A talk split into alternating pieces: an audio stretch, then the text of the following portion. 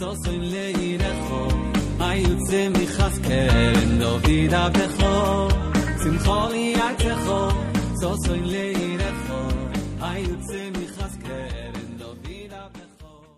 Desde 2001, a Torá Sound vem conduzindo pessoas do Brasil e do mundo, mostrando uma Torá alegre e autêntica. Está cada vez mais fácil ter acesso a este rico conteúdo. Buscando por Caraguila, nosso aplicativo está disponível na App Store e Google Play.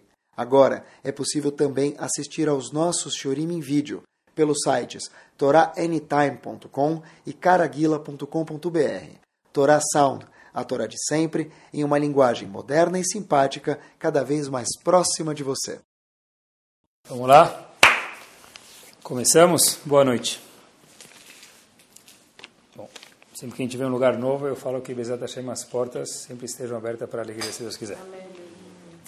Bom, eu queria que vocês imaginassem comigo, eu tentei pensar num, tópico que eu acho que ele é muito importante para a gente, senão não falaria, obviamente, mas queria falar para vocês o seguinte, como falar sobre isso de um jeito que talvez interesse a gente. Então vamos começar Bezat Hashem por aqui. Eu queria que vocês imaginassem um cenário junto comigo, pesquisei um pouquinho, porque o nosso Shur Torá também é cultura.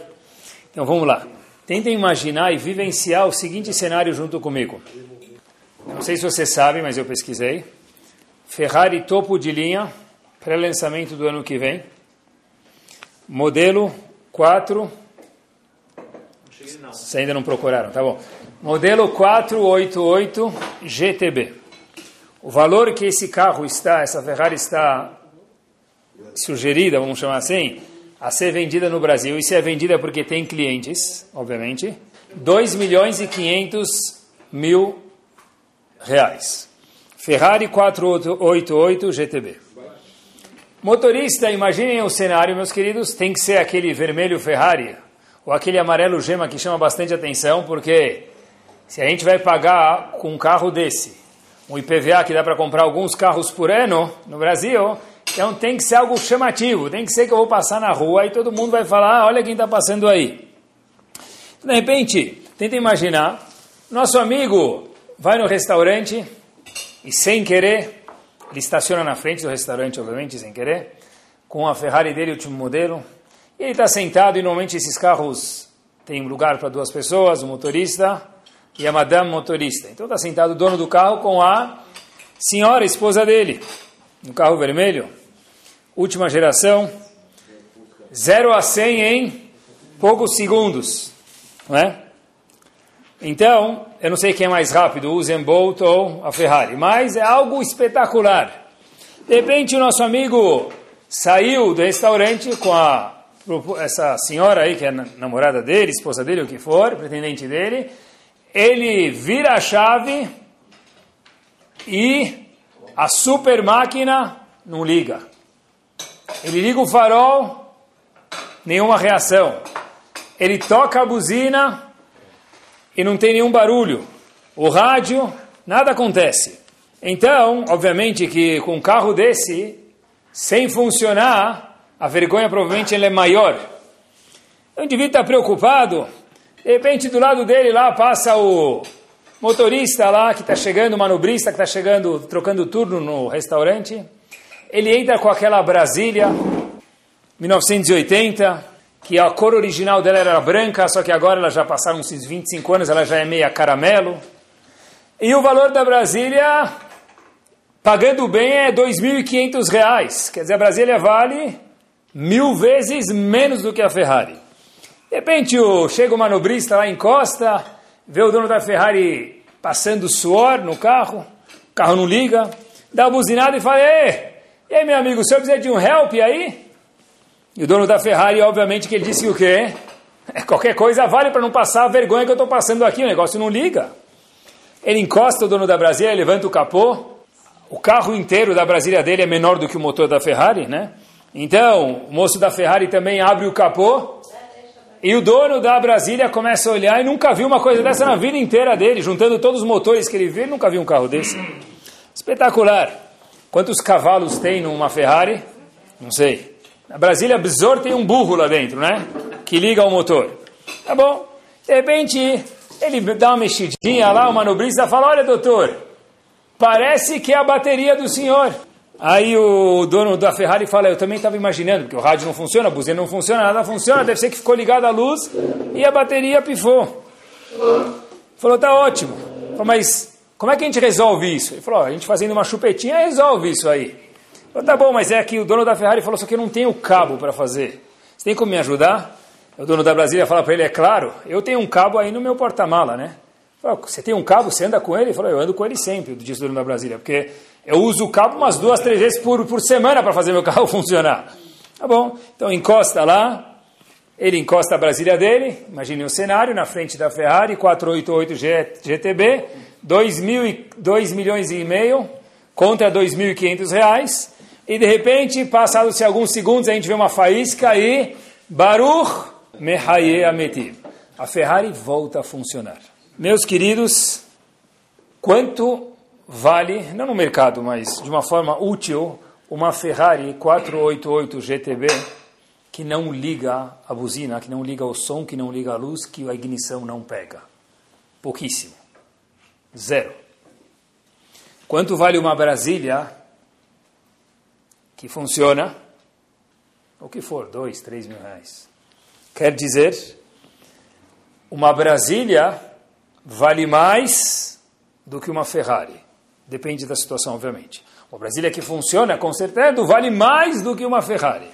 Quer dizer, quando a Brasília tem vida, ela vale mais do que uma Ferrari que não tem vida. Comecei a pensar, porque eu queria abordar o tema junto com vocês, Bezat Hashem, esses minutos que a gente tem, qual é, meus queridos, a definição de vida de acordo com a Torá? Porque uma pessoa sem vida, por mais que ele seja uma Ferrari, todos nós somos, fato de um Yehudi ter nascido com uma Neshama, que é uma faísca, um pedaço, uma pizza, uma fatia de Akadosh Baruch Hu, certeza que ele é uma Ferrari pelo menos. Mas se ele não tem vida, então a Brasília é melhor do que ele. A pergunta é, qual é a definição de vida de acordo com o prisma, de acordo com o enfoque da Torá Kedoshá? Eu sei que vocês devem estar imaginando, a resposta que o Rabino tem que dizer é a seguinte, eu vou falar a resposta que vocês imaginam, talvez seja uma resposta. Uma vez, vocês sabem que antigamente, vou contar para vocês uma história, Antigamente tinha o, o, que rodava nas cidades na Europa, algo chamado Magid. O que, que era o Magid? Magid é uma pessoa que ele ia de cidade em cidade contando histórias, dando drashot, e as cidades de antigamente eram muito menores do que um bairro que a gente conhece hoje em dia. Mas as mini cidades na Europa era o que tinha, eles iam de cidade em cidade dando drashot, contando algum shiur. E havia um Magid famoso na cidade de Kelem, e ele contou uma vez, num Betacneset que ele foi, numa sinagoga ele foi, o seguinte cenário. Que ele fala o seguinte, olha, imaginem vocês todos, disse eles para pessoas das cidades, se houvesse Triat Amitim, ressurreição dos mortos. Mas seria algo que reservé s'il vous plaît. Não é para todo mundo. Uma pessoa tivesse o mérito. Qual seria e esse mérito seria por tempo limitado, obviamente, né? Teria uma hora de Tchiatamitim, de voltar. Uma pessoa que foi embora desse mundo, volta por uma hora a reviver nesse mundo. Perguntou esse Magui de Kelem o seguinte, a seguinte questão para as pessoas da sinagoga com a qual estava falando o Shiur. Qual o destino, para onde essa pessoa ia nessa uma hora que ele tinha? Onde a pessoa vai em uma hora que ele tem? Ele acabou de estar lá em cima, perto de Hashem, ele viu a verdade, ele tem uma hora de vida para fazer o que ele quiser nesse mundo, daqui uma hora, ele tem que voltar para onde? Para onde ele estava até agora, falecido. Onde a pessoa vai? Então, como se deve imaginar provavelmente, ele vem aqui nesse mundo, vai fazer algum tipo de bondade, ou vai querer visitar a família, vai querer fazer alguma mitzvah, vai querer estudar a Torá. Por que justo isso? Porque ele sabe que ele já viu a verdade lá em cima, ele sabe o que vale de verdade, sabe o que é futilidade. Ele fala, olha, eu quero fazer alguma coisa que eu posso levar comigo para onde eu voltar daqui 59 minutos, porque todo o resto fica aqui. Então, uma pessoa que tem a oportunidade de voltar, ele, a gente vai querer fazer algum tipo de mitzvah, algum tipo de Torá para poder se conectar de volta, fazer algo que uma pessoa que foi embora desse mundo está estática, não pode mais crescer, e nós podemos. Ou seja, qual a definição de vida provavelmente? Mitzvot, Torá, essa é a bateria da Ferrari. Tá bom? Passuca até diz que em chayeno que eles, eles, quem são eles? A Toré, as mitzvot, são a nossa vida e que mantém a gente de pé. Mas, eu vou me explicar, mas eu tenho minhas dúvidas. Sério? Você não concorda com esse passuco? Concordo, mas eu tenho minhas dúvidas. Vou explicar para vocês por quê.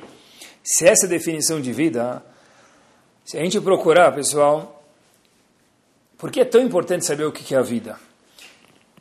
É de fato Torah e Mitzvot? Não sei. Porque, olha, se a gente procurar hoje em dia, quantos cultos, quantas religiões tem no mundo? Difícil de ser preciso. Certeza que centenas, provavelmente milhares. Por que, que tem tantas religiões no mundo? Tão certas, tão erradas, não vem ao caso. Mas por que, que tem tantas religiões no mundo? Porque as pessoas vão à procura de algo que eu vejo que está faltando na minha vida. Alguns têm a crise famosa, a psicologia da meia-idade, Outros têm crise de 3 quartos de idade, outros têm crise da idade inteira. Tá bom, Lomechane, não faz diferença. Mas alguma crise tem porque estou sentindo um vazio dentro de mim, as pessoas falam. E o que eu estou fazendo nesse mundo? Sei lá, tem algumas dificuldades, o mundo é tão bonito, é tão lindo, mas às vezes a gente se depara com algumas dificuldades e o que, que Hashem quer de mim nessa vida? O que Kadosh Baruch quer de mim? Estou fazendo o que aqui? Viver para quê? De repente a pessoa chega nessa pergunta, dá um vazio, ele fala: O que, que eu estou fazendo aqui? Talvez, eu acho que é por isso que tem tantas religiões no mundo. Porque as pessoas de verdade estão procurando o que quer dizer a palavra vida. Qual a definição de vida e o que eu estou fazendo no Lamazé nesse mundo? Qual o sentido da vida? Agora, pessoal, por que é importante a gente se preocupar com isso? Se preocupar não, verificar isso. Porque, olha, se a gente não achar a definição correta e qual o sentido da vida, o que vai acontecer é o seguinte: pessoa, ele pode estar com uma dor de cabeça. Quais são as duas formas de resolver a dor de cabeça dele ou dela? Ou ele dorme, ou ele toma uma, um Tilenol, uma aspirina.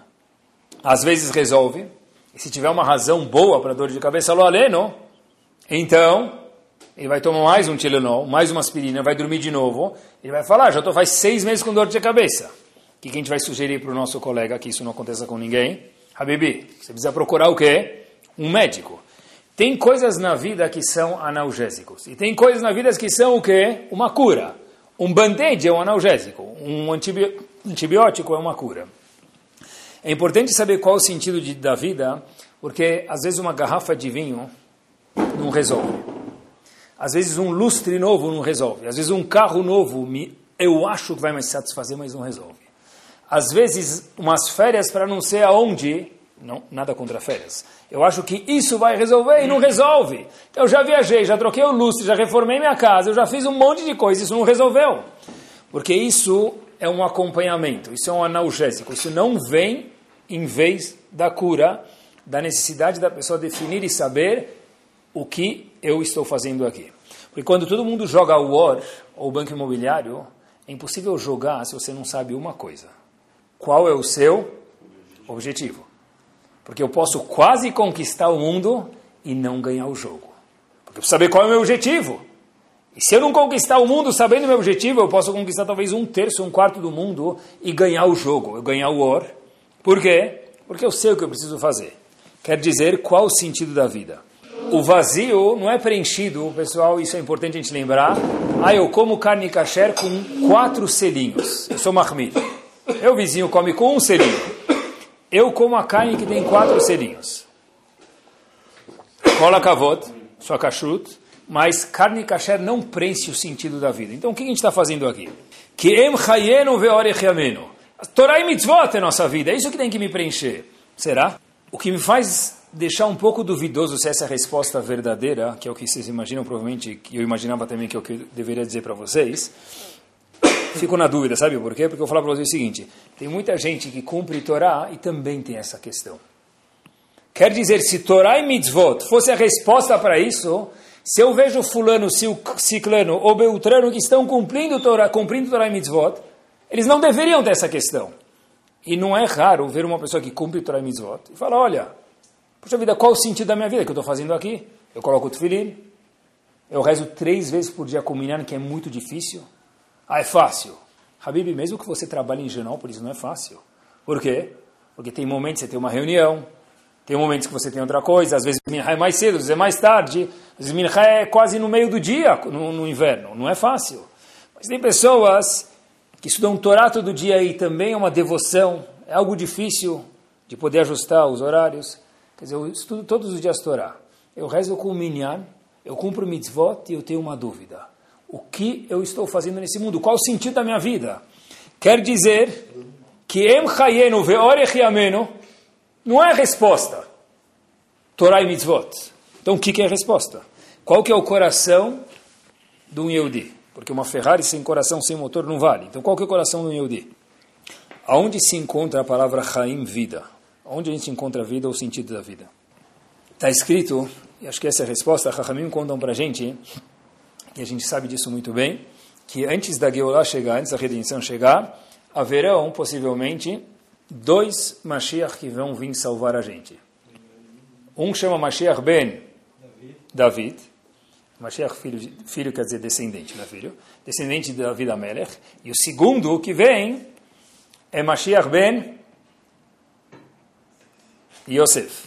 Tá bom? Existia um chamado Mashiach ben Yosef, filho de Yosef, de novo, filho quer dizer descendente, e outro Mashiach que vem é Mashiach ben Yosef, um e depois o outro. Por que, que tem Mashiach ben David e ben Yosef? Por que justo esses dois? Ah, sei lá, porque está escrito, óbvio que está escrito, mas qual a razão? O que, que a gente tem que aprender disso?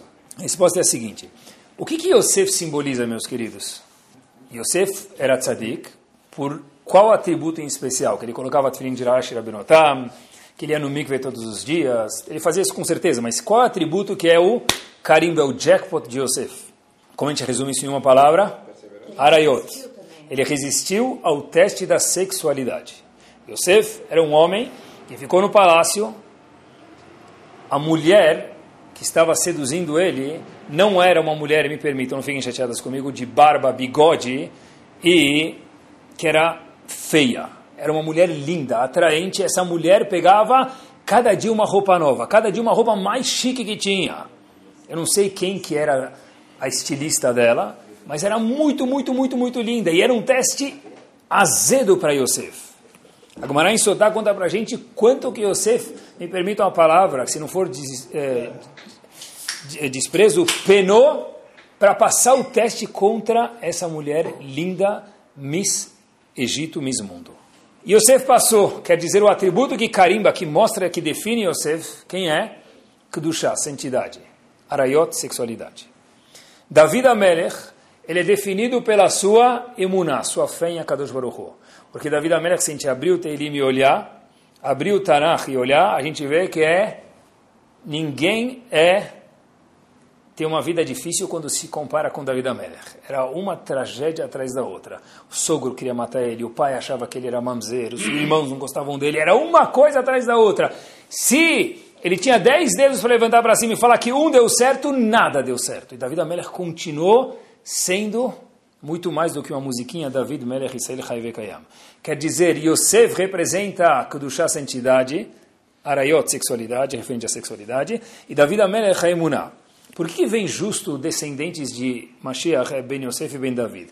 Deve ser, tive pensando que a fraqueza vai ser apontada nas nossas gerações nesses dois aspectos. Eles precisam vir, justo eles dois, que são descendentes de Yosef e David, que tem essa vitamina para salvar nós e eu digo no mundo inteiro desses dois testes de sexualidade e de emuná e de fé em Akadosh Baruch. Porque prestem atenção. Uma coisa está ligada à outra, né? Uma coisa está ligada à outra, sim. Tem uma relação direta, é isso que eu acho que tem. Deve ter muitas, mas eu queria apresentar para vocês uma. E eu acho que isso que é o coração dos, do, do Yehudi. É o seguinte. A pessoa pode fazer, pensei bastante sobre isso, mitzvot, 613 mitzvot, apesar que hoje não, são, não vigoram, mas imaginem, o máximo que uma pessoa pode fazer, ele mora em Israel, mora fora de Israel, ele é Cohen, o que for. A pessoa faz todas as mitzvot, meus queridos, pensem sobre isso, e não ter um pingo de Kedushá de santidade. De uma conexão com a Kadosh Baruch Hu. Assustador. Uma pessoa pode fazer as mitzvot, colocar tefilim, etc e tal, robô. e não ter, robô, pode ser, e não ter fé em Akadosh Baruch. Quer dizer, David Amélia representa Emunah em Hashem, já provo para vocês. E Yosef representa a santidade, E por isso que tem que ser Mashiach Ben Yosef Ben David para salvar a gente desses dois problemas. Por quê? Porque deve ser que esses problemas existem em nossa geração, por isso que eles vão vir justo descendentes desses dois para retificar isso. Por quê? Porque olha que interessante, existe um denominador comum entre Kedushá e Emuná, entre santidade e fé em Akadosh Baruch Hu. Ambos os atributos são algo abstrato, nada concreto. Porque Kedushá, prova para mim que esse rabino tem Kedushá, que esse tzadik tem Kedushá. Não, você não sabe, Habibi. Você pode pegar uma pessoa e fala para vocês, fizeram testes, eu sei lá se é verdade ou não, mas parece que é. Científicos, quando uma pessoa coloca tefilin, tem uma áurea diferente na pessoa. Tá bom. Mas eu coloquei tefilin na pessoa, pode falar mil vezes. Nesses três anos, cem mil vezes na minha vida, eu nunca senti nada. Isso é Mashiach Ben Yosef, veio salvar a gente. Esse é o coração do Yehudi. Fazer todas as mitzvot, homem ou mulher, e eu nunca senti uma conexão com Hashem. Isso é Mashiach Ben David. Emunah em Hashem. Senti que tem alguma coisa lá atrás que me ordenou fazer mitzvot.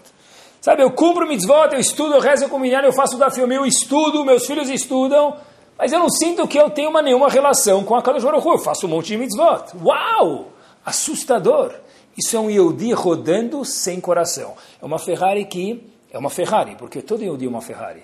Mas o motor dela não liga, precisa de uma Brasília vir acender o motor dessa Ferrari. Ou seja, a pessoa é capaz de fazer mitzvot e se esquecer de Akadosh Baruch. Assustador ou não? Acredita, dá pra, é impossível. É impossível. Pega uma pessoa fazendo tefilá. Ele reza com minyan. Ele reza nets. Ele vai no mikve antes. E, de novo, tudo isso tem seus méritos. Mas também tem que pensar no que a gente está falando hoje à noite.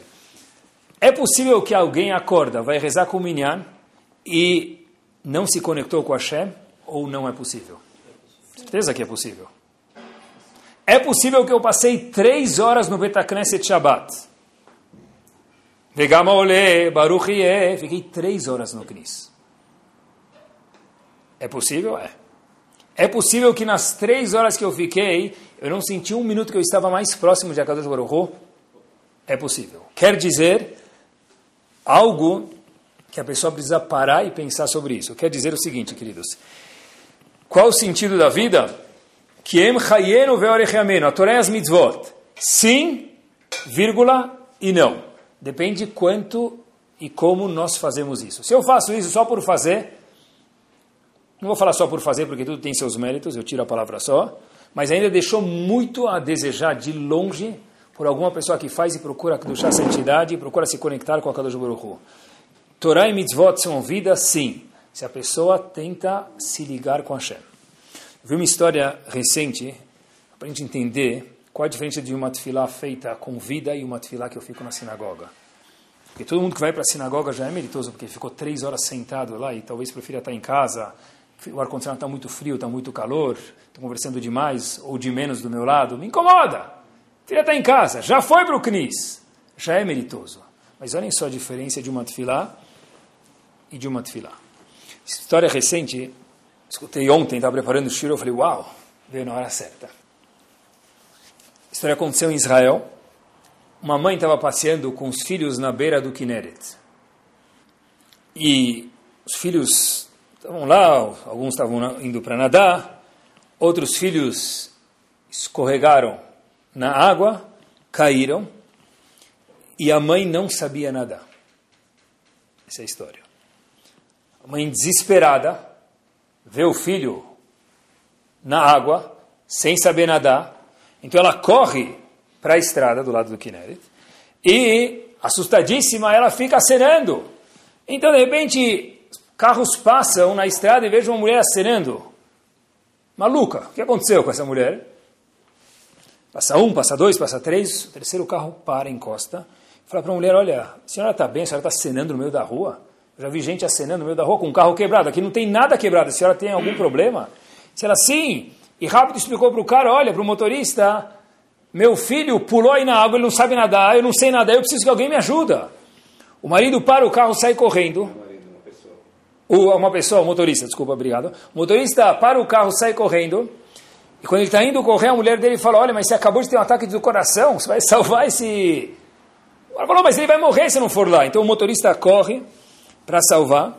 O motorista pula na água, meus queridos, a história verídica saiu no jornal em Israel, pega a criança, tira da água e sai com aquele sentimento de super-homem. Como a gente pode imaginar. A mãe fala, você não entendeu nada. Você salvou meu segundo filho e você consegue se virar. Tem mais um filho meu que tá, entrou na água e não, e não tenho como resolver. Mãe desesperada. O nosso querido motorista pula de novo na água e começa a mexer lá. Ele vê, ele segura o outro filho e começa a puxar para a borda. E a mãe começa a gritar desesperada. O cara mal conseguia nadar, já estava no segundo, coitado. Coitado não, sortudo que ele salvou. E a mãe estava gritando, você está puxando ele pelos pés, mas a cabeça dele está dentro da água. E o motorista que desceu para ajudar, não escutou. Puxou, puxou, puxou a criança para a beirada. E a criança chegou lá vermelha, num estado muito, muito, muito, muito, muito delicado. Veio a Tzalá salvar ele.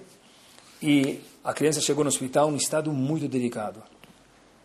O salvador, o motorista, ficou em contato com essa mãe. E ele sentiu que, em vez de ele ser uma pessoa que salvou uma vida, ele estava sentindo como um assassino. Falou: Puxa vida, como é que eu, quando eu fui salvar a segunda criança, eu segurei ela pelo pé? Esqueci a cabeça dentro da água e fui puxando ela. Obviamente que a justificativa é que ele estava tão preocupado em salvar, coitado, que ele não teve como pensar muito, foi um instinto. Pessoa nobre, mas ele estava sentindo muito, muito, muito culpado. Se eu di 100% Hiloni, é uma conexão com Hashem. Não conhecia nada. Foi para a varanda esse motorista da casa dele e fala, Hashem, Deus, eu nunca rezei, eu nem sei como que reza. Olhou para o céu e falou o seguinte, Hashem, Deus. Todo mundo deve rezar todos os dias, eu vejo as pessoas rezando, eu nunca rezei. Achei que você pudesse pegar minha reza que eu vou fazer agora para você em hebraico, mas no hebraico não do Sidur, e ajuda essa menina a melhorar, Deus. Pega o mérito de todas as rezas, de todos os dias que eu podia ter rezado, junta, embute aí, aceita tefilá, ajuda um pouquinho. começou a chorar esse senhor, e meus queridos, saiu no jornal, dois dias depois, ligam para ele, que a menina já estava em estado grave, mas grave com uma possível recuperação. E depois viu que esse segundo filho conseguiu voltar depois de um tempo e ser uma pessoa funcionando de uma forma normal. Pessoal, uma pessoa que não sabe rezar, pessoa que falou fui Hironim a vida inteira, mas existe diferença entre rezas e rezas. Uma é uma reza com. Eu estou falando com Hashem. Hashem, preciso de você. Agora me ajuda. Eu estou me sentindo como um assassino. Me ajuda.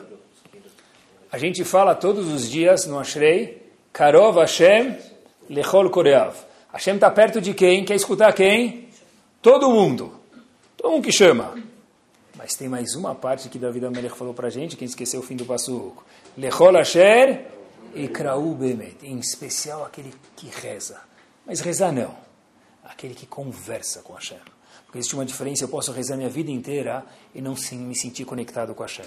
Eu posso rezar uma vez na minha vida e me conectar com a Kadosh Baruch Hu, que é o motor, que é o sentido da vida. Ah, mas eu, eu cumpro o Torah e Mitzvot minha vida inteira e eu ainda estou perguntando qual é o sentido da vida.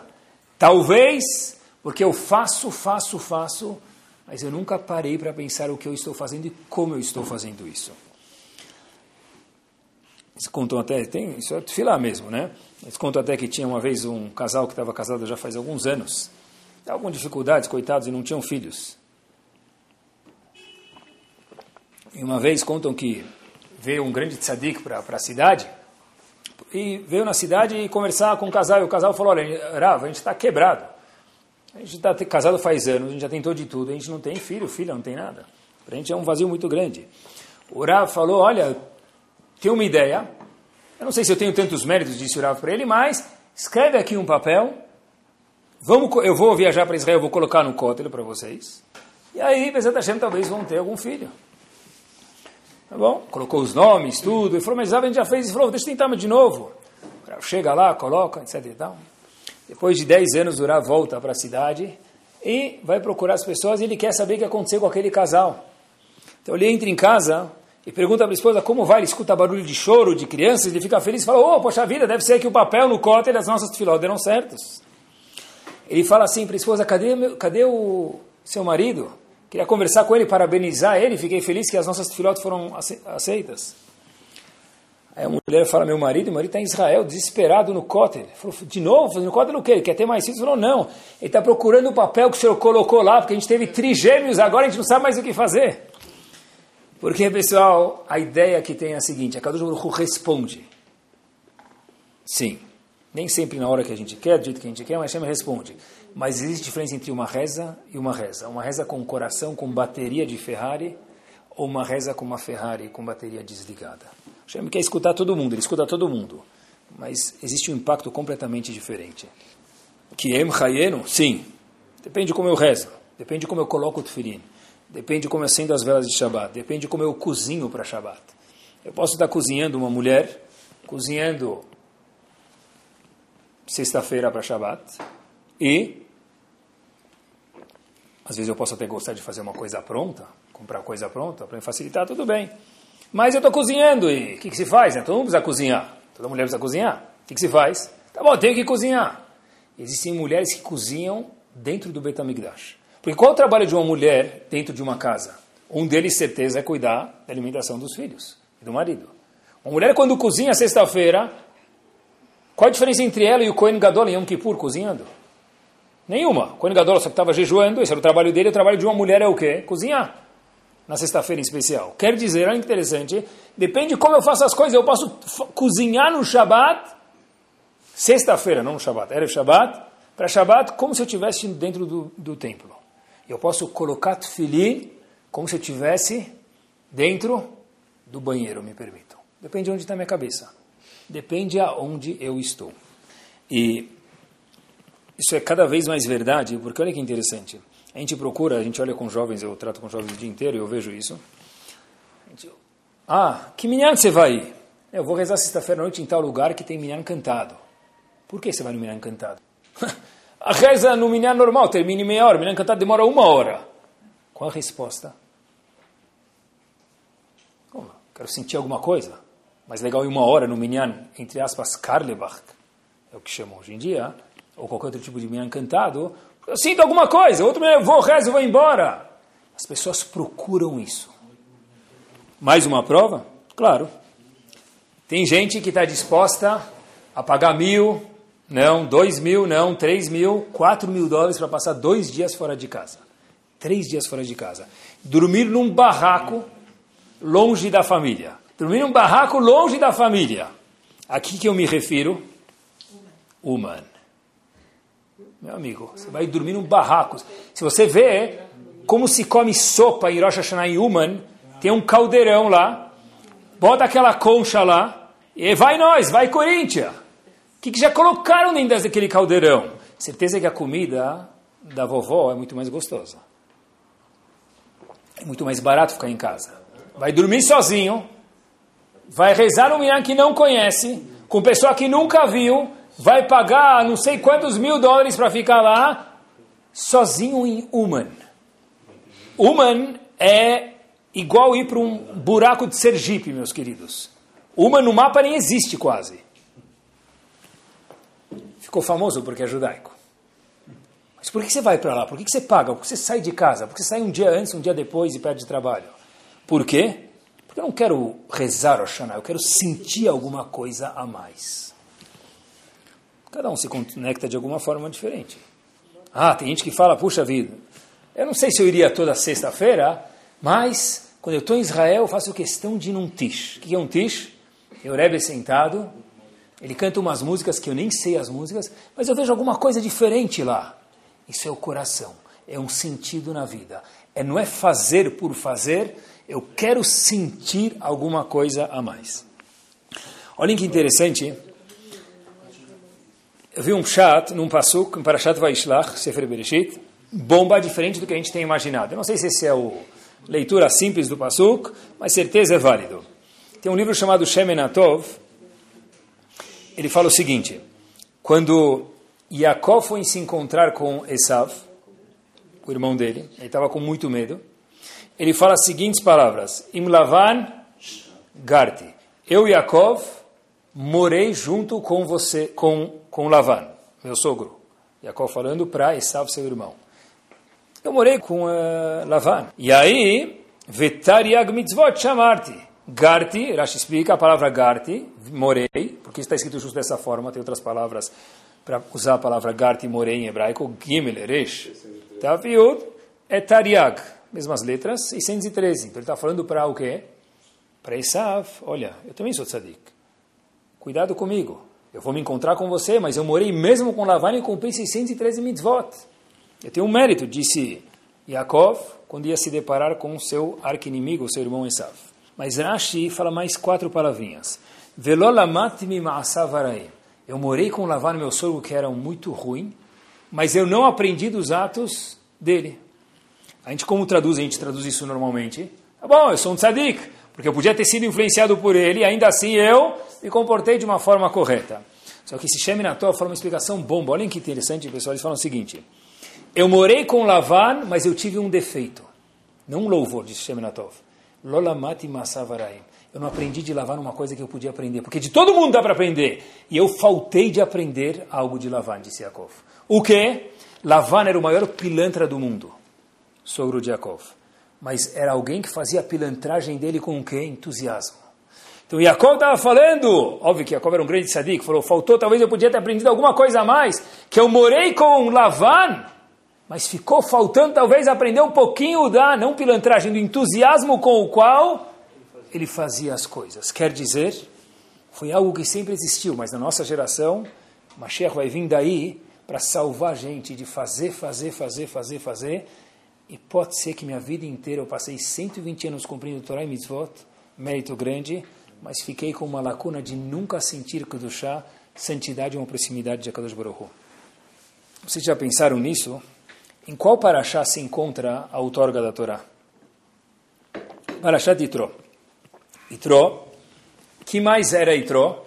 Fora que a Torá foi dada em Parashat Itró, no mérito de, algum mérito ele teve, ele foi sogro de quem é chamado Notena Torá, que deu a Torá para a gente. Qual mérito Itró teve para os dez mandamentos caírem na Parashá dele e para ser sogro de Moshe Rabbeinu? Ah, sei lá, aleatório. Na Torá não tem nada aleatório. Qual o mérito que Itró teve? Não sei se já pensaram sobre isso, fiquei pensando. Qual o mérito Itró teve? Um dos três lá que quando o faraó perguntou. Ele foi um dos três conselheiros de Faraó. E foi ele falou. Sabia a Torá. Itró sabia a Torá? Ele reconheceu que Hashem... Que... Olha que interessante. Vamos, vamos voltar um segundinho, retomo, olhem para cá. Quem Itró era? Vamos ver o background dele. Itró era um idólatra. Está escrito que Itró serviu todas as idolatrias. Quem era quem então? Quem é seu sogro? Perguntava Moshe Rabbeinu, meu sogro? sogro já teve em todas aí. Imagina que vergonha. Mas Hashem concordou com isso e fez Matan Torah, o Torah da Torá, ser escrito em Parashat Itró. Quer dizer, é uma vergonha isso. Itró foi idólatra, está escrito. Justo esse é o mérito. Qual foi o mérito de Itró? Porque ele foi sogro de Moshe Rabbeinu e a Torá foi dada na Parashá dele. Ele ficou para sempre chamado Parashat Itró. O mérito era porque Itró, para passar por todas as religiões, deve ser que ele, ele tinha uma sede grande de procurar qual é o emet, qual é a verdade. Eu não quero só fazer por fazer. Eu quero fazer e procurar aonde está a verdade. Itró é o que se chama em hebraico mevakesh, sedento, com vida, no shir de hoje. Porque Itró, uau, apesar de ser idólatra, Hashem falou para ele, é isso mesmo. E daí que você é idólatra? Você está procurando a verdade, não está fazendo por fazer. É isso que o shir de hoje vem conversar com a gente. Ele queria se conectar com a Kadosh Baruch Hu de verdade. E qual a diferença entre fazer mitzvot com isso ou sem isso? Pessoal, fazer mitzvot com isso ou sem isso, é que você fala, olha, eu sou um grande, eu adoro música clássica, eu sou um grande entendedor. Aí você fala para o indivíduo, você conhece Beethoven? Quem? Vivaldi? Quem? Mozart? Quem? Então o que você conhece de música clássica? Se a gente cumpre mitzvot e não procura Kedushá, uma conexão com Hashem, eu faço. Mas deixou muito a desejar e podia ser muito melhor. Agora a pergunta é, para terminar a fase final do Shura, a gente tenta sempre ser prático, como que é possível eu encontrar Kedushá na minha vida, santidade? Como é possível eu, é possível me conectar com a Kadosh Baruch Hu Não fazer mitzvot. Fazer mitzvot e ter algo a mais, me conectar com Hashem, me ligar com Hashem. Sentir que eu sou diferente. Eu fiz uma mitzvah e estou diferente agora. Eu acho que talvez tenha aqui de uma forma bem sintetizada, eu fiquei pensando bastante, quatro pontos que a gente pode colocar na prática, estou falando comigo mesmo. Um, é o que a gente me ensinou faz alguns momentos, é procurar fazer alguma mitzvah, não todas, não todas, alguma mitzvah com um pouco mais de empolgação. Por exemplo, um pouco mais ágil, um pouco mais de vontade. O Benishai traz um Zohar que eu faço questão de ler para vocês. Olhem que interessante. Qual a diferença como eu faço mitzvah mais ágil ou menos ágil? Diz o Benishai o seguinte em nome do Zohar. Israel ratzim ledavar mitzvah. Quando qualquer um de nós corre para fazer uma mitzvah, Kenegedze, em contrapartida, ratzim malachei sanegoria. Anjos promotores contra a pessoa, lo aleno, que tem algo não bom para falar contra a pessoa, também correm o Magdimim lelamed zechut al Israel. Vão, são obrigados e forçados ou vão falar algo bom da pessoa. Mas só porque ele correu? Qual a lógica? Correr? Mas eu corro na esteira muito mais. Para ir para a sinagoga eu preciso correr um minuto. Na esteira eu corro 40 minutos. Prestem atenção, não é só correr. O fato de eu correr mostra que o que? Isso faz parte da minha vida. Não é algo que eu faço, mas é algo que faz parte de mim. Eu me transformei. Inclusive os anjos são forçados de alguma forma, vêm testemunhar bem da pessoa. Anjos que estão indo contra ele. Por quê? Porque você virou, você personificou a mitzvah. Quer dizer, fazer com empolgação, com um pouco de vontade, andar um pouco mais rápido para fazer as mitzvot. Escolher uma mitzvah em específico. Sabe que antes de fazer qualquer mitzvah, a gente faz uma brachá. Que a gente fala, Baruch Hashem Elokeinu melech haolam asher, que deixaram bemitzvotav. Já pensaram na tradução dessas palavras? Hashem me santificou com as mitzvot. Sério? Eu não senti diferença nenhuma entre antes das mitzvot e depois? Sério? Asher que deixar mitzvotav quer dizer fazer a mitzvah, isso que dá kedushá para a pessoa. O que traz santidade para a pessoa é kedushá. Uma pessoa que faz uma mitzvah, ele adquiriu o Kedushá. Uma pessoa que não faz, deixou de, de, desejar. Olha que interessante. Qual foi o ajudante de Moshe Rabbeinu, o próximo seguidor dele? Não foi nenhum filho de Moshe Rabbeinu, infelizmente, ou felizmente. Qual foi o seguidor de Moshe Rabbeinu? Yoshua. Qual atributo único que a Torá fala para a gente sobre Yoshua? Olhem que está escrito. A Torá em Parashat Kitissa, Perek Gimel, Pasuk Yudalef. O Meshareto, o servente de Moshe Rabbeinu, o ajudante de Moshe Rabbeinu, Yoshua Binun, Diz a Torá, Nar, ele era um jovem. Não era jovem. Yoshua, quando virou líder do povo, não era jovem. Então, nossos sábios explicam o que quer dizer jovem. Jovem quer dizer o quê? O que um jovem tem? Uau, não aguento mais. São 11 da noite, férias, meu filho não termina a pilha. Isso é um jovem. Um jovem é aquele que 24 hours, 7, né? 27 dias por dia. Está sempre pilhado, sempre. Isso é um nar. O atributo de Yoshua, que foi o próximo sucessor de Moshe Rabbeinu, era o quê? Nar, um jovem. Ser um pouco mais ágil. Uma segunda coisa que talvez a gente pode fazer também para adicionar Kedushá, uma segunda dica para nós mesmos é o seguinte: é procurar um pouco de Kedushá. Como se procura Kedushá quando se faz uma mitzvah?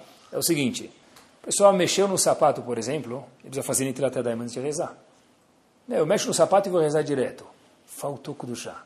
Se eu fizer atos que predispõem a Kudushá, eu tenho mais chance de sentir Kudushá. Quer dizer, antes de rezar, eu fazer Nitilat Yadayim. Com um copo de duas mãozinhas ou um copo normal. Faz diferença. Mas eu fazia Nitilat Yadayim. Eu saí do banheiro, mexi no sapato, eu fazia Nitilat Yadayim. Isso é Kudushá. Eu vou ser um pouco mais cauteloso. Eu vou rezar, por exemplo, vou investir um pouquinho melhor. Eu vou escolher uma mitzvah para fazer ela com mais carinho. Quando eu investir carinho na mitzvah, tiro e queda, certeza, eu vou me sentir uma pessoa mais kadosh. Tem muitas mulheres que antes de acender a vela de Shabbat, já vi isso muitas pessoas, colocam com a roupa mais bonita. Eu sempre, é um, é um capricho que eu tenho, disse a senhora. Quer dizer que quem não fizer isso acender a vela não fez? Claro que fez a mitzvah. Mas escolheu a mitzvah e falou, para essa mitzvah eu vou fazer um capricho, porque eu quero sentir que do chá. Quer dizer, primeiro, Primeiro, fazer com um pouco mais de empolgação. Segundo é procurar chá, se vestir melhor para uma mitzvah, fazer Nitirat Yadayim. Uma terceira forma também, que dá para a pessoa sentir que do chá é o seguinte. Um segundo, três segundos, não mais, antes de fazer uma mitzvah, a pessoa parar e falar, agora eu estou indo colocar tefilim. Agora eu estou indo tirar halá. Agora eu estou indo fazer a mitzvah de estudar a Torá. Inclusive na Lahá está escrito que uma pessoa que cumpre uma mitzvah sem pensar que ele está cumprindo uma mitzvah, é uma mitzvah três estrelas. Se eu pensar um segundo antes, eu estou indo fazer uma mitzvah porque Hashem mandou, aquela mitzvah virou o quê? Hotel de Dubai, seis estrelas. Manishtana, deve ser que muda. Porque eu estou diferente, eu não estou indo fazer um ato, eu estou indo fazer uma mitzvah, me conectar com o Kodesh Baruch. Quer dizer, olhem que interessante, um exemplo prático, referente a esse ponto de parar um segundo antes de fazer. A pessoa terminou a midá. Observem, sem julgar as pessoas, mas observem para a gente aprender. A pessoa terminou a midá, ele sabe que daqui 15, 20 ou 25 segundos, no máximo, o Hazan vai começar a me dar de volta. O que, que ele faz? Pega o celular e começa a olhar. Meu amigo, não tem nem sinal na sinagoga. O que, que você está olhando? É uma neura que eu não consigo ficar três segundos sem mexer naquele negócio, porque em vez de ele me ajudar, eu virei escravo daquele bicho chamado celular. Olhem que interessante. Combinado, né? Foi combinado. Olhem que interessante. Porque a pessoa não pode falar um segundo. Relaxa 20 segundos. Pensa para. Pensa um segundo com seus botões. Fala o seguinte: olha, agora vai começar a me dar. Todo mundo aqui já escutou, se não que escute agora, que muitos livros trazem isso, que o poder da Hazará da Midah é muito maior do que o poder da Midah silenciosa. Pensa um segundinho, eu estou indo agora escutar a Midah, queria conversar, queria bater papo, queria perguntar, mesmo que eu já sei, a deixa dolarat, queria perguntar quando fechou a bolsa, mesmo que eu vi faz 25 segundos qual o índice, mas é aquele negócio judaico, tá bom? Mas eu vou ficar quieto porque agora estou indo me conectar com Hashem. É parar um segundo e pensar. É deixar o celular 25 segundos e falar, olha, eu estou indo agora me preparar para escutar a Hazará. Muda, certeza que muda. É outra midá, é outra Hazará, é outra vida. Sabem qual é um bom medidor para ver, não para a gente de novo julgar, mas dá para ver isso, se a gente tem que duchar ou não? Eu sempre fico me imaginando o que, que é aquele indivíduo que vem com aquela câmera no bar mitzvah, no casamento. No casamento talvez mais difícil, mas no bar mitzvah ele vem filmar. O que, que ele se imagina quando ele vê as pessoas rezando? Um liquidificador que balança com umas cordas no braço e na cabeça? Ou alguém se conecta com o Kadosh Baruch? Porque quando uma pessoa faz algo com santidade, com Kudushá, uma pessoa que ele é glatkoi, ele consegue ver a diferença.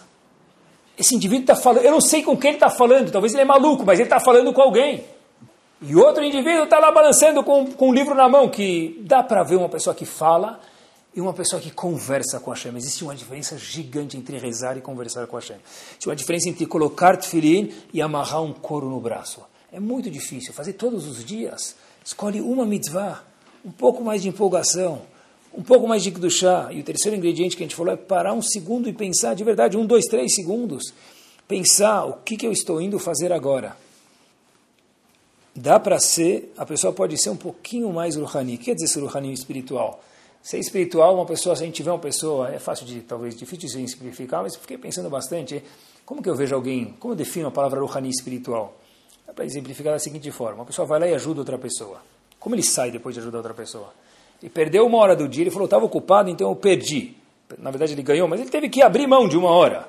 Para ir se deslocar até a pessoa, ajudar, como ele volta para casa? Como ela volta para casa? Estou bem. Explica como está bem. Não sei explicar, mas eu estou bem. Puxa, ajudei aquela pessoa, ajudei aquele casal, ajudei. Eu fiz alguma coisa, eu mudei, eu estou bem. Isso é uma conexão com a Hashem. Isso é Kedusha, isso é santidade, isso que a gente precisa procurar. E o quarto e último ingrediente que dá para a gente fazer, provavelmente, para sentir mais Kedusha, mais santidade, mais vida, é um pouco mais de esforço em uma mitzvah. Escolher uma mitzvah e se esforçar mais. Quando a gente se esforça por alguma coisa, a gente sabe que a gente aprecia mais. Se a pessoa mora do lado da sinagoga, parabéns. Então ele vai ter que procurar outra mitzvah para se esforçar. Mas alguém que mora um pouco mais longe, ele tem que sair do trabalho mais cedo para o trânsito e para achar lugar para estacionar, para chegar na hora de minhá, o minhá dele tende a ser, possivelmente, se ele for disponível, o minhá melhor. Por quê? Porque eu só desço um segundo, vou e volto. E o outro teve que fazer um esforço. No pain, no gain. Então, se a pessoa se concentrar nessas quatro dicas, possivelmente, um pouco mais de empolgação, ser mais rápido, procurar mais do chá, lavar a mão, fazer nitradaim, se vestir melhor, pensar um minuto antes de fazer as mitzvot, E um pouquinho de esforço em uma mitzvah, eu acho que isso tende a trazer Kedushá. E curtir mais a mitzvah. E com essa história a gente termina para ver qual a diferença de uma mitzvah que é feita com esforço e uma mitzvah que é feita on the rocks. É o seguinte, a história se passa em Lakewood, Lakewood nos Estados Unidos, New Jersey, e o marido chega em casa, história verídica, e ele senta com a esposa e fala, olha, eu gostaria muito de te agradecer por todos esses anos. A esposa fala assim, agradecer o quê? Não estou entendendo o sentido da tua conversa. Fala, olha, você me deu o mérito de poder sentar e estudar a Torá, esses anos você me ajudou, você abriu mão de muitas coisas materiais para isso. Eu queria te agradecer porque você merece mais agradecimento do que eu, pelo menos tanto quanto eu. Mas eu achei que agora a nossa situação econômica foi um pouco mais apertada e eu decidi que eu vou semana que vem trabalhar. A mulher falou para ele, ah, mas talvez você tenha que esperar mais dois, três meses, termina o termo, estivar direitinho, depois você vai trabalhar. Falou, olha, mas eu não consigo, eu não, eu não tenho mais nem para fechar o mês que vem, como que a gente vai fazer isso? Aí ela fala, me dá dois, três dias para pensar. É bom. Pensou? Como que ela vai fazer isso? Ela fala, olha, eu tenho uma ideia. Vem comigo e vamos para Manhattan que eu tenho como resolver isso. Falou, tá bom, como a gente vai resolver? Falou, tá bom. Então ele saiu do colégio de Lakewood, chegou em Manhattan, cenário completamente diferente. E ela começa a andar em direção a uma loja de joias. Esse indivíduo não está entendendo nada, o marido fala para a esposa, onde você está indo? Para um segundo. Ela fala, olha, para mim é tão importante que você estude esses dois, três meses para finalizar com chave de ouro. Eu queria, estou disposta a vender o meu anel que eu ganhei de você de noivado, para que a gente possa fechar esses dois, três meses. O marido falou, de jeito nenhum. Como? Vender o teu anel para que eu possa estudar? Sem cabimento. Ela falou, para mim isso vale mais do que o seu anel, que, que, o, que o anel. O marido sentiu firmeza, acompanhou a mulher, Primeira loja que eles entram em Manhattan, eles contam, era a loja de um Hassid, um Yehudi. Esse Yehudi, história verdadeira, é chamado Shmuel Rosenbaum, dono da loja, ou Hassidico Shmuel Rosenbaum, provavelmente. E ele vê uma mulher com o marido entrando vender um anel. Ele entendeu que tinha alguma coisa um pouco estranha nessa história, porque a mulher nunca vem vender um anel, ela vem comprar mais um anel. Vem procurar um anel melhor, mas não vender o primeiro anel. Algo estranho. O, esse dono da loja, esse Hassid, falou para o casal, falou, olha, eu posso pagar para o anel de vocês mil dólares, mas eu acho que ele vale mais. Eu tenho um irmão que tem uma loja, uma outra joalheria, duas esquinas mais para baixo. Está aqui o nome, vocês sigam lá. Ele tem um pouco mais de corpo do que eu, tem um pouco mais de capital do que eu, ele vai poder pagar o preço justo para vocês. Muito obrigado. O marido foi acompanhando a mulher com dor no coração, o marido, a mulher estava tão convicta. E aí, no caminho, esse dono da loja liga para o marido, para o irmão, fala o seguinte: olha, vai chegar um casal aí vendendo um anel para vocês. Eu não entendi direito a história desse anel. Dá uma fuçada, procura, vasculha qual a história desse anel, algo interessante. O marido falou, tá, o irmão falou, tá bom. Chega na segunda joalheria e pergunta para a mulher, olha, por que a senhora está vendendo um anel? Eu nunca vi venderem um anel. A senhora parece ser uma pessoa de boa índole. Ele falou, olha, meu marido está no colégio, eu queria que ele terminasse o termo, a gente está meio apertado, etc e tal. O, dono da loja falou, tá bom, então eu vou ver exatamente o que eu posso fazer. Ele pegou o anel, ele olhou, viu que tinha um quilate, chamou um avaliador e tal, falou, olha, ainda bem que meu irmão falou para você vir aqui, esse anel, e com isso a gente termina, não vale mil dólares. Ele, se você analisar aqui, eu fiz um, uma verificação, ele vale exatamente 10 mil dólares. Então depois vocês passam na loja do meu irmão, agradecer que vocês vieram para minha loja e para mim me interessam. A mulher ficou toda feliz, o marido estava com dor no coração, falou, não, ela falou, para mim isso vale mais do que o anel. O indivíduo foi lá, abriu o cofre, pegou 10 mil dólares cash, deu para eles, e na saída, o casal estava saindo, o dono da loja mandou o gerente dele atrás deles e falou para ele, olha, o dono da loja disse que vocês esqueceram uma coisa dentro da loja, uma caixa. O casal pega a caixa, abre a caixa, meus queridos, e dentro da caixa estava o anel. Porque quando alguém faz uma mitzvah com o coração, essa mitzvah traz vida. Quando a gente escuta a história, a gente se arrepia. Imagina quem participou da história. É uma mitzvah com vida, uma mitzvah com empolgação, uma mitzvah com sentimento, com esforço. Que Bezat Hashem, a gente possa, a gente ainda não chegou na meia-idade, mas possa, quando tiver a crise da meia-idade, ter crise não é ruim, é procurar, o sentido da vida não tem problema, pessoal procurar, que a gente possa, Bezat Hashem, achar que de verdade a Torá é a nossa vida, mas para a gente poder sentir isso, A gente precisa tentar se conectar, se ligar com o Deus Baruch que a gente possa, Bezat Hashem, sentir de verdade que Rem Hayenu trai Mizvot é a nossa vida e a gente, nós somos as pessoas mais ricas. Um Yehudi é a pessoa mais rica e mais feliz do mundo. Ele é mais do que uma Ferrari, que vale 2 milhões e meio, é fichinha, perto do que tem dentro da Neshama de um Yehudi. Torá Sound, desde 2001, aproximando a Torá dos e de você.